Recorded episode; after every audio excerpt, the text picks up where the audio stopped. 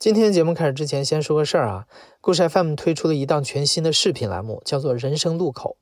我们想通过镜头带你走进更多普通人的生活，记录他们在面临人生当中重大变动的时刻，和他们在面对人生路口的时候做出的选择。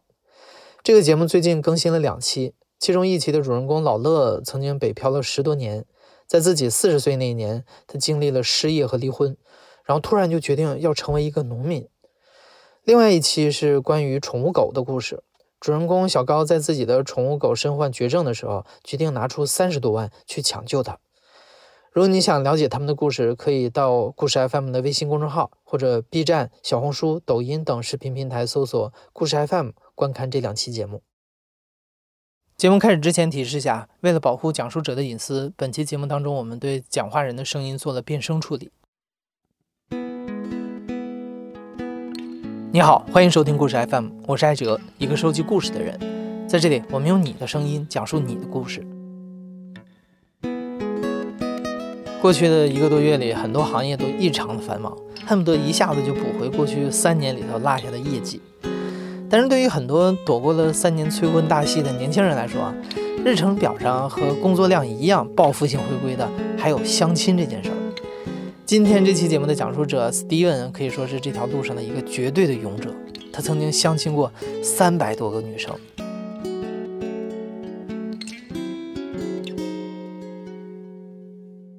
我叫 Steven，三十九了，在深圳的话，现在主要做宏观经济方面的研究。Steven 在决定开始相亲之前，只谈过一次恋爱，那是他在国外读书期间一段长达八年的异国恋。八年里，Steven 从来没有想过放弃。他本以为博士毕业回国之后，等待他的是相聚的幸福生活。但是女友的父亲极其强势，双方在选择定居城市这件事上拉扯了很久，直到分手。回国的前两年，Steven 一直觉得还没有从上一段的感情当中恢复好，对于感情的事儿也不着急。但是随着三十五岁越来越近，身边的各种声音也越来越多。有一天。他父亲命令他立即出门，让他在半个小时之内就带个媳妇儿回来。我跟他说了，我说这不是卖菜。哎，反正这种事情出现过两次，就很严肃的讲，他不是开玩笑。还有一次，他是说第二天下班之前搞定这件事情。他就反正因因为他人已经到这种焦虑的程度，晚上都不睡觉。他本来就高血压，我也不愿意说什么。这个你看，父母给的压力，这只是其中一个反应而已。广东地区开年第一天抢利是。结婚就不抢了这边，啊，所以每次第一天上班我从来不上班，我都第二天上班，是三十二了，去跟人一起去抢利是，就感觉很丢人嘛。那就是他们说啊，领了五百块、七百块，哎呀，我反正是不要，给我都不要，啊，这是对我是一种侮辱。从我的角度来看的话，我相亲并不是我去选择的一种方式，而是说这种自然而然的出现的一种方式，就是那种被动式的往被人往前推，被这个市场往前推。被三十五岁的 deadline 往前推，第一任女朋友分手之前及分手之后的一年多，从来没有想过我自己以后要像别的同学以前说的那样无聊的方式，就是每天去面试式的去相亲，从来没有想过。但是呢，那个时候就是自己沉浸在那种情绪当中，机缘巧合的、被动的碰到了这种广告，然后呢，这种成本也很低啊，反正就是手机加个软件就好了。终于，史蒂文在三十四岁生日之前，在婚恋平台 App 上面注册了一个账号。填完基本的信息之后，他正式跨进了相亲世界的大门。我第一次注册软件的时候很惊讶，一天可能有三百多人给我留言。那时候看根本就看不过来，每天都会有源源不断的人。我想可能深圳的年轻人比较多吧，一般就是看他那个留言、长相，还有他自己说那些，呃，自己主张嘛，就是有谁想见就见一下。当时还很害怕，就胆战心惊的，觉得骗子比较多嘛。后来就逐步的开始不那么去见那么多自己从网上找的那些人了，因为有些不太靠谱的离谱。在史蒂文看来，软件相亲的确比去见朋友，尤其是长辈介绍来的熟人简单的多，拒绝起来也更容易。工作不忙的时候，他就会打开软件留言、发言、聊天、见面。然后突然有一天，史蒂文接到了一个电话。是婚恋平台的红娘打来的，电话里红娘极力的邀请他到婚恋公司的办公地来说是可以介绍更多条件更好的女孩子给他。我呢，可能更多的是好奇，从来没有碰到这种事情。这种事情呢，也没有办法跟朋友、哥们儿沟通。那我自己也不如去看看，反正无所谓。他让我带什么就带什么吧，我也不怕。我跟他说大概七点多到，然后就去了。他让我带上这个身份证、学费证一大堆，我全带了。就在那个罗湖区某一个大厦，印象很深。看一眼就上去了，它像个办公的那种走廊。然后再往里面的话，就是就是一排一排的房间，单独会议间似的。那里面只能放两把椅子，一个小桌子，大概也就三平两平。他那个装修很奇怪，每个房间里面我记得都有一个照片，就是他那个创始人。然后旁边再摆一些，就是那种给党政机构 就是办那个相亲的那种挺大的场面，还有 CCTV 的照片。然后进去以后有一个有一个女生，反正就是有一点阅历的。然后就跟我一顿讲啊，张先生啊，现在我们这边呢，男女比例是七比一，啊，女生是七个，男的是一个。你这种条件的话，可以一挑七十，随便选，然后一定可以选到你满意的。你只要付点付点款就行了。我们这有三万八、两万八、一万八，当然还有比如说十五万、二十几万的。然后他又给我拿出一些合同来，是女生签的，十几万都有的。如果你太没有时间，那那你一两个月才来一次，那你反正到六个月结束，那你钱也就白搞了。然后他拿了个 pad 出来，就一个个翻，全是美女的照片。他就说王小姐、李小姐、张小姐条件怎么样，什么怎么怎么样，说一大堆。哎，我一看是挺好啊，质量很高，质量高是从市场的角度评价的。我就想那个时候呢，我慢慢就开始掉到了他的这种价值评判体系当中。他问我条件的时候，我说的很清楚，大专都可以，啊，身高的话我就说，反正一米五几以上吧，反正最好一米六，呃，然后其他的就没什么要求，收入完全没要求，工作没有要求，就这样，啊，然后年龄的话也没什么要求，反正就是别超过三十五。这个时候，史蒂文对于想找什么样的人，条件是很开放的。像他这样自身条件不错但要求不高的男生，对于很多有业绩压力的红娘来说是个难得的宝贝。因为相比于会员费啊，它更大的价值是吸引或稳住那些女性用户。所以相继有五家相亲机构联系过斯蒂文，但他都坚持不付款，直到他遇到了一个段位更高的东北大姐，就是一个东北大姐。其实东北大姨呢跟我妈同岁嘛，然后怎么样，小张小张就不停的说。就是你感觉真的是从你考虑的，然后他说，哎，他也信耶稣基督，因为我妈信宗教，他各种套嘛，又是东北的，不容易，他自己也离过一段婚，知道婚姻的怎么怎么样，哎，找一个人多么的重要，怎么怎么样，哎呀，啊，反正你不吃亏啊，来看看就是看看呗，亏一点时间，亏点这个邮费，就这种的。我呢就是跟他谈谈谈，已经到合同签了，就是没付款，就是到那种程度了。他最后从五万八让到我。一万八，我觉得一万块钱都无所谓的，都可以给他了。结果从那个时候他自己靠不住了，后面红娘绷不住了，因为资料都在他们那，他都看了吧？他已经开始底下开始给我介绍了，那我就更不付款了，你懂吧？就这样，，Steven 开始享受这种免费的无限期会员服务，红娘也会给他念叨几句经验之谈，说湖北女生强势不要找，汕头女生传统多聊聊。但史蒂文不信。他还是觉得具体的人要具体的聊才知道。史蒂文每周都穿着同一套衣服去同一栋的办公楼里见红娘介绍给他的女生们。我其实就那一套衣服，我就穿了个衬衫塞到牛仔裤里，就这样。出门之前一定要把脸洗干净，头发洗一下。就是比如说周六周日早晨九点多爬起来，然后随便扒了点东西，然后就过去了。过去以后呢，你不是谈吗？谈肯定谈一天啊。我有好几次是什么情况呢？在楼下等电梯，旁边不是站几个女的吗？然后你一起上了电梯，不不讲话，在那装着玩手机。等你上去以后，然后在屋里坐就是他。这种事情已经发生过好几次。上来介绍你什么工作，有什么兴趣，你对这个对象有什么要求？因为女生都有这样讲的，就谁认识谁，找到什么工作了，我就要认识我一个哥怎么样的？什么产业就是一定是未来的产业，我就要做这个东西，今年做多少万。好奇怪的好多的，说个一般说个一两分钟，我大概就感觉出来了，就是行或者不行。每个都是谈个二三十分钟，你根本就记不住谁是谁。一出门第一秒钟备注，不然我全都忘了。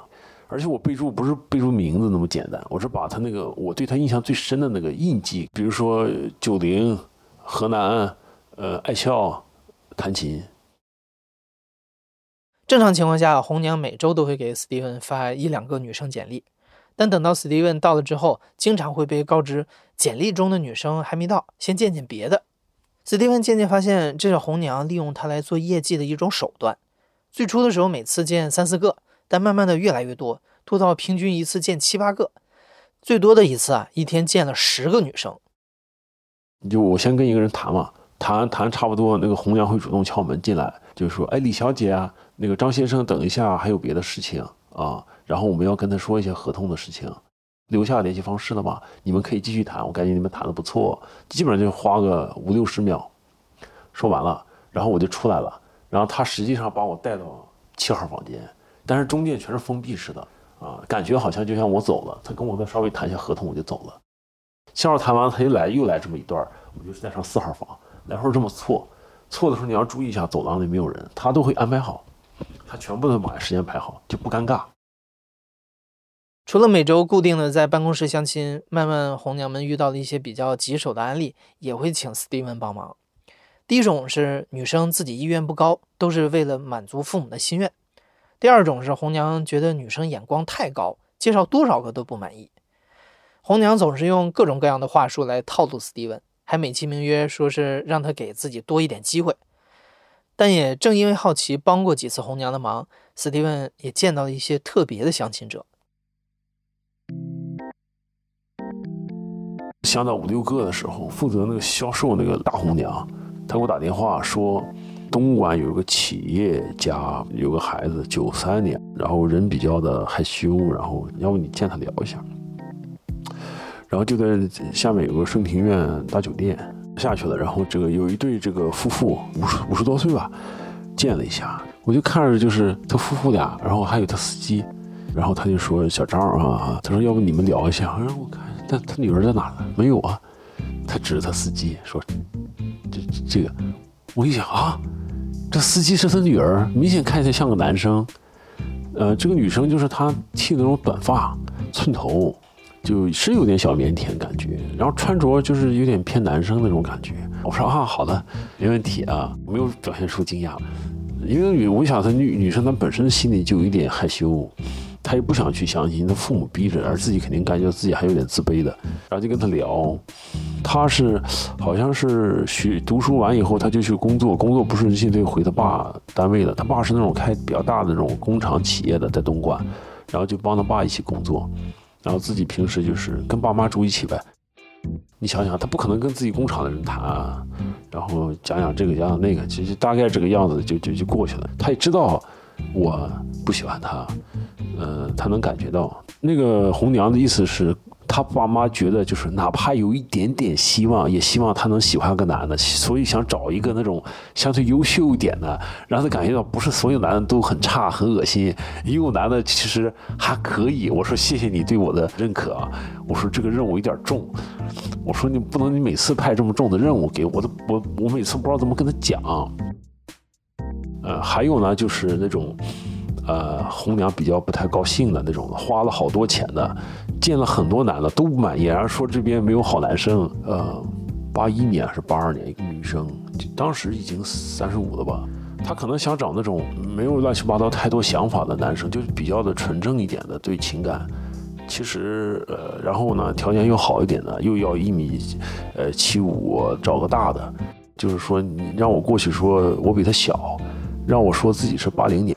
然后就跟他说一说，然后让他感觉到还是有优秀男生的，所以让他自己的标准往下降，这是红娘的意思。那我呢，因为被被迫去的嘛，那我就该说的说，但是我自己也有底线，不能随便撒谎嘛。那我就避开了，他也没问嘛，就聊了聊聊，他也很热，真的很热情，然后也加了，导致我都不好意思不跟他讲话，然后随便说几句嘛，后面慢慢也就说了。就是他会自己在降标准嘛，红娘就会顺坡下驴，说你看这个条件好，但是人家没看上你，你是不是自己也稍微降一下？我们稍微现实一点，你看这种也有的是吧？好好多，从他的价值观给你匹配人，他是这种的，你理解吗？是按照市场规则把你什么身高、体重、年龄，然后学历是进行一次评价，那很残酷的，其实，对于女生和男生来说都是很残酷的。起初的相亲对象里，有一类人最让斯蒂文感到新奇，那就是那些在正常生活轨迹里他完全无法接触到的人，比如网红。他说自己是一九九四年的，他太成熟了，他是也是那种一见就是很漂亮的。你看那个女孩子，我感觉她在跟我说谎言。她是西北的某个城市的，然后她后来读大学在北京，然后认识一个比她大十八岁的男生，怎么又找份工作去了香港，然后香港又外派他来深圳，又是做金融的，然后跟她聊点金融呢，她又不是很懂，是吧？那我感觉这就有问题了。而且这个他跟我说的过程当中，不断的重复一个点，就是他手机里他平时不联系男生，不联系任何男生。啊，我这个心里很清楚的，就是他故意说这点，我就感觉就是他对这个男女关系上可能有点那个，有点怪怪的。她的闺蜜在宁波那个地方住一个别墅，比他大二十岁、三十岁的这个大叔就是养着他，他觉得这样也 OK 没有问题，因为他说他在网上卖几个包包就能赚好几万。自己完全可以养活自己啊！那这你说他长得好看，那我看你一千眼，他就他就没什么了。因为我见了形形色色的人，让我感觉到就是，比如说我在大概知道这些人，就是就不太有什么太大的兴趣。刚开始的时候，斯蒂文觉得多见一些女生也并不是什么坏事，还会感到自己很努力。但慢慢的，他发现聊不来的太多了，精力也确实跟不上。斯蒂文觉得这是因为他最开始给红娘提的标准太宽泛了。所以他就提高了自己的标准，他要对方一定要有自己的工作，身高一米六三到一米六八，学历要本科以上。红娘那边说，就大专生讲话讲不到一起嘛，那我不相信的嘛。你见五十个你试试，等你见了三十个人、五十个人的时候，你发现他说的有道理，就是这样。所以到后面我肯定就把那个大专给给他抛了嘛。啊，是本科的话，就是你要看情况，这种自考的就不要了。我都跟他这样讲话了，就说的就比较露骨了。标准提高并没有带来很多结局上的变化，因为标准之外的差异才是更大、更让他无法预料的。史蒂文提到了一个让他印象深刻的牙医博士，那是他第一次觉得想找一个你愿意跟他吃很多饭的人都是那么难。有一个女博士，她跟我背景非常像，年龄也很像，她比我小一岁。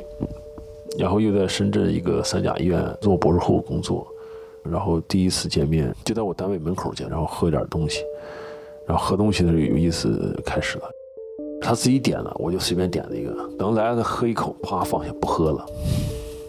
哎，我说你怎么不喝了？要不然点一个别的。他说这个是色素，它不是真正的橙汁榨的。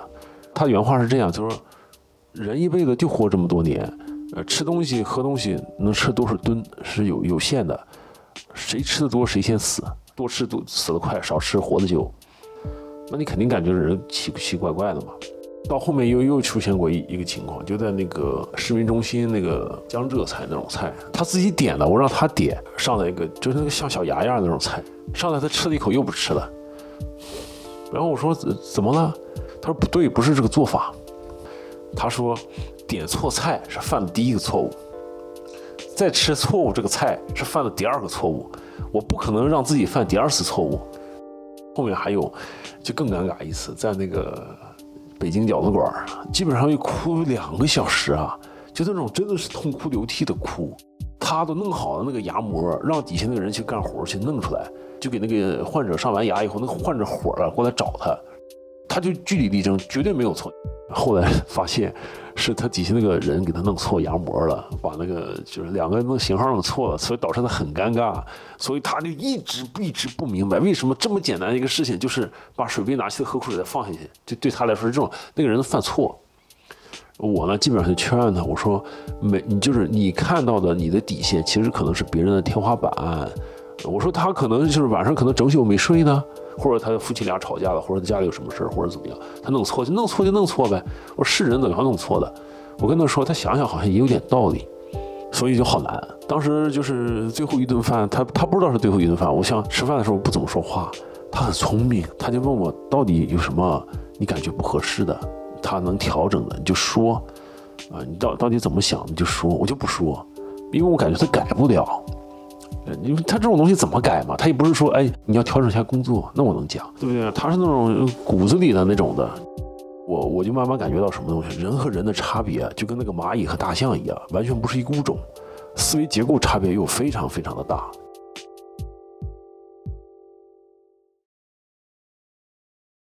对于相过亲的女生的故事，史蒂芬说他可以说个两天两夜。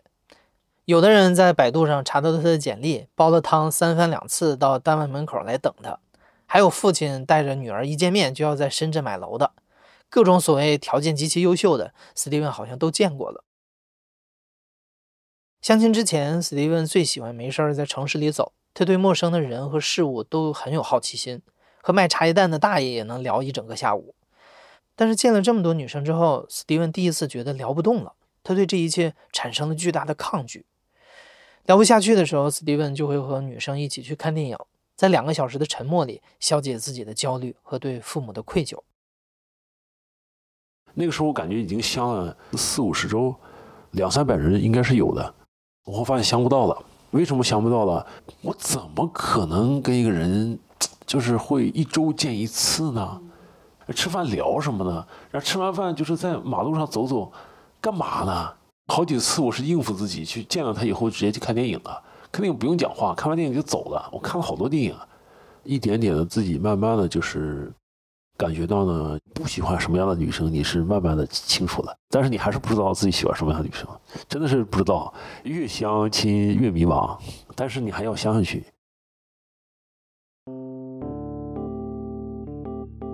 一筹莫展的 Steven 想到了一个很蠢的办法，就像他平时最熟悉的做课题分析一样，他希望用一张表格，通过量化和权重，帮他得出一个答案，选出一个人。逼着自己要定的了，我就弄了张 A4 纸，把我觉得还可以的十个人，不敢写的，我一啪啪啪写了二十个人，就是脑袋能记得住的，肯定是觉得还行的，写了个遍，然后做了张表格，就是什么，就是很很奇葩的，就是。这个性格、工作性质、学历这种，做了个表格，然后搞来搞去打分，也没打出来。那个分是个主观分，你知道吗？性格你得给他打几分，一会儿给他打三分，一会儿打八分，这都没法打，打来打去，每次都不一样。哎，自己把自己气死，像自己转转陀螺似的，那能转出来吗？哎，就是我那时候经常做梦，回到了这个。就是老家是个小学的场景，结果呢，就发现这个教室里没有人了，然后有的人都是那些小孩儿，然后一看自己，我去这么大了，还跟那帮这个小弟弟小妹妹坐在一起上课，然后关键是考试还考不过他们，就使劲的跑，然后怎么跑都追不上。后来又碰见一个老师，发现竟然是我的同学，都回来当老师了，就是经常做这种梦。从小到大，无论是高考、申博还是工作。最好的结果到来前，史蒂文总是看起来比别人慢半拍。他担心这一次又要晚交卷了。但就在这个时候，出现了一个极其主动的女生，好像从后面踢了他一脚。然后这个时候呢，就是慢慢出来一个广州的女生，在西班牙留学的。啊，这个女生够虎的，跟我聊完了以后，就直接人就过来了。住了那个一个大酒店，带他吃了吃了点饭，然后又过了一个星期，啪一下我收到个大包裹，是他的床单被褥，全部给我邮寄来了。然后说下周要过来。他跟我见第二面的时候呢，他说他跟他妈说了这个那个，他妈说捡到一个宝贝，他一开始都不相信这样人能跟他好。我想我也没多好，而且这个他我觉得他自己条件挺好的。妈呀！然后那个第二周他果然来了。之前工作的单位，他有人才房，来了以后，他就就是那个房间没有人睡嘛，就是我原先装沙发那个，他一顿洗啊、搓啊、弄啊，快到晚上了，我就跟他说：“这个要不然这样，我说你还是住住那个酒店吧，我帮你把钱付了，这个东西你看你还得开包，还得重新洗，还得晒，是吧？我说再等等，我帮你到时候下周弄一下。哎，他想想也是，因为都比较晚了嘛，我又屁颠屁颠的把他送回他原先地方。呃，那是星期六啊，星期天早晨就送走了，又回去了，我都忘了发生什么事了，就吃吃饭呗。我也比较忙，一个大周末，他说他那个西班牙放假不怎么事了，多一天，他问我能不能调出时间来一起就是玩一玩，庆祝一下。我说我周末要去惠州啊，我弟住在那儿嘛，当时做那个面包店嘛，我准备开面包店，我说我没时间，他说没事儿，他说要不然就算了。然后我听他这么一说，我也不好意思。我说你看啊，我说要不然你就在那个广州啊，度个周末和大家一起啊放个假嘛。要不然我说你过来跟我呢，就是就是跑底下去看店，从早上走到晚上很累。他想了想，他说我还是过来找你吧。然后我就买了高铁票，带他来了惠州，整个房子全是各种烘焙的蛋糕、面包一大堆。他去了还挺感兴趣，然后然后去了以后呢，我就跟我弟坐在那个阳台上聊到一点多，他就过来一趟看我俩聊天，说不上话回去。然后我把我爸妈那个房间收拾了一下，让他住那个，他就是个凉席，我也没收拾。那个女生确实还挺吃苦的，啊，她家里条件很好。后来我知道她妈是一个。本地的一个国企的领导，我看这个姑娘还挺能吃苦，人也非常实在啊，我觉得还真挺好啊。然后，其实我就测试自己心里能不能接受，只要不排斥就行。人很善良，真的特别好。就是我在这感觉能不能跟他过一辈子，就那种感觉。就在这个时候，基本上已经到了临界点了，但是怪怪事儿了，我就是没有感觉。然后我自己得搞明白为什么，那我也不想放弃，我还是想跟他多见几次，就感觉有点像。苏格拉底跟柏拉图那个对话，你知道吧？问的什么是爱情吧？他说：“你就你就去那个麦田里找一个最大的麦穗儿。”他找来找去，找来找去，找了好多，然后找一个抛一个，因为他总会看见更大的嘛。找到最后快出来的时候，他是不准回头的呀，天也快黑了。他就从最后快出来的那一段麦田里面，就随手挑了个最大的，那只是相对大的，最后可能就是，可能就是他最大的百分之七八十那种的。就是我不是一直也在干这个事儿吗？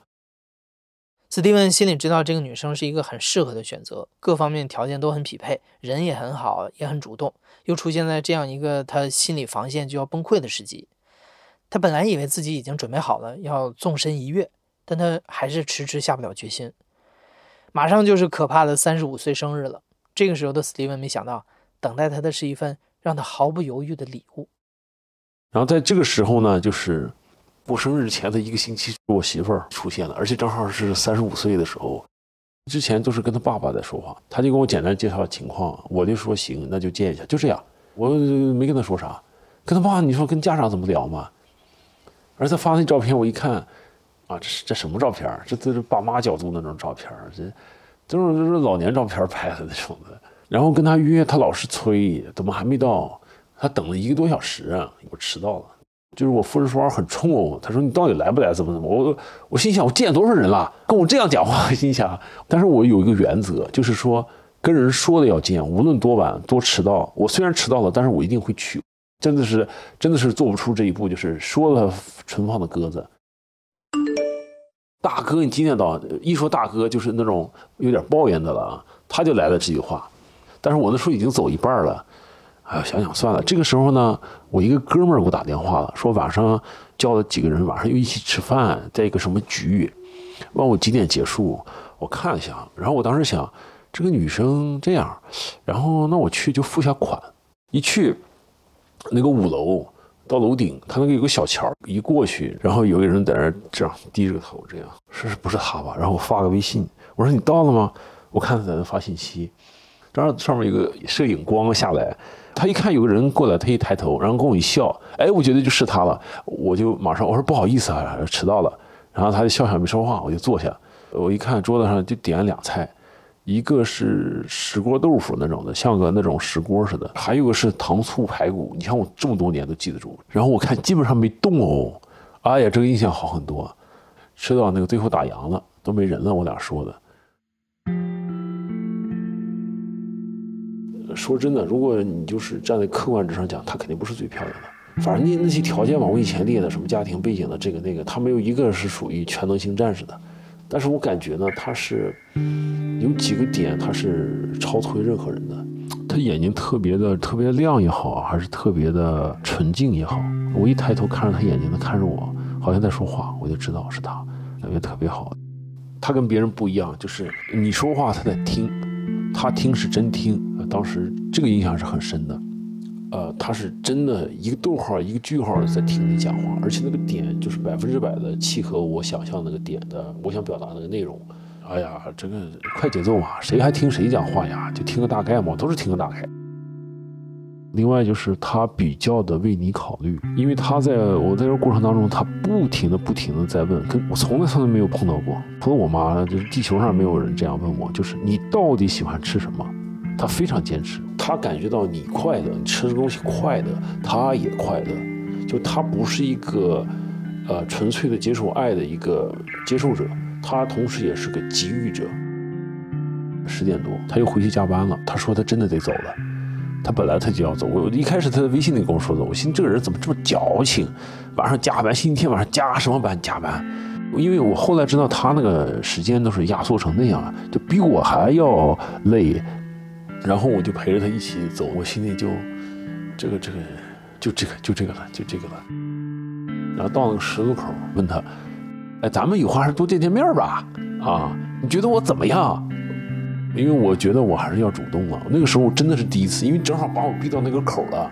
我以前不这样讲话的，他以为我对谁都这样讲话。他是含含糊糊的，含含糊糊的，是也没回答什么玩意儿。其实我更多的是要表达，啊，一定要给铿锵有力的表达出来。我一直走到他楼下，看着他，看着他上楼。他上去以后，我在这站着，站了很久。我想跟上去，没法跟呢。我当时想着，我去，这个是是临死之前的一个稻草挣扎。他一出现的时候，我就觉得，我我不知道，我真的不知道，我也不知道怎么了，我就。真的是也就一分钟，打电话给我妈，我妈都很惊讶。我说我爸在不在边上？她说没有，把电视关了。我说就是他了。然后第二天就是正常，然后就慢慢的这个微信就聊的多一点，应该是基本上一周见一次吧。哎呀，他那个十一二点才下班，我基本上十一二点才打车过去，那压力好大，正好跟那个团队压力好大。然后我俩在那个他那个小区里面一圈一圈转，就天天打车过来，打车回去，每天回去都两三点，两三点，两三点，就在楼下转，有话说，哎，那些话，就像是打破了某种魔咒。这一次，史蒂文终于找到了一个人，和他有着说不完的话。过去相亲当中已经讲了几百遍的故事，也终于等到了能听懂的人。然后我给他讲那个我在英国留学那一段我讲完以后我看他快哭了，啊，然后他说抱抱，我站起来呃抱抱他，哎我那时候挺不好意思站起来然后抱抱，然后我看的是真的听进去了。你说不浪漫，他也不浪漫，因为我之前跟其他女生也说过，但是呢，这个我跟你讲，这个人的人差别太大了，就是有一个女生，我跟她说这个事情的时候，当时马上不高兴了，其实我讲了一个辛酸史嘛，读博是个辛酸史。她的意思就是，她说那个你跟我说是个啥意思？不用这么显摆吧？啊，就我和人和人差别太大了。哎呀，我也觉得这个怪了。你说这个相亲这么多人里面，这一故事我讲了无数次，我自己都那个什么，因为每次讲你都把自己的这个情感注入到这个故事里，很累的嘛。然后他就是过来这个就是拍一拍，不说话，那种感觉让我心里产生巨大的这个能量。我自己啊，就是零几年读大学，我都出来了嘛，这么多年，都是一个人。我去的地方也很多啊，就是断断续续的。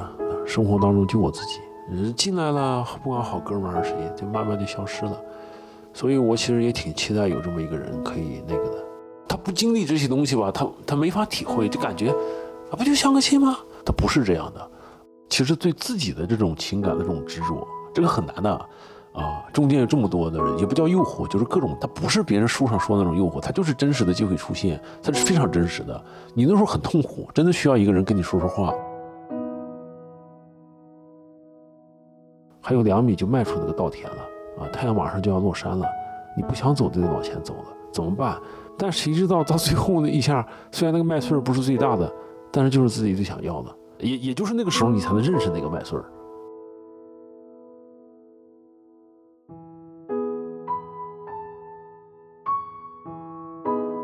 史蒂文还是会陆续接到不同的红娘的电话。史蒂文还告诉他们，他已经不需要再相亲了。他和妻子在2022年领了证，新的旅程已经开始了。但这一次不再是一次日落前的考试，而是在麦田外可以穿过日日夜夜的新故事了。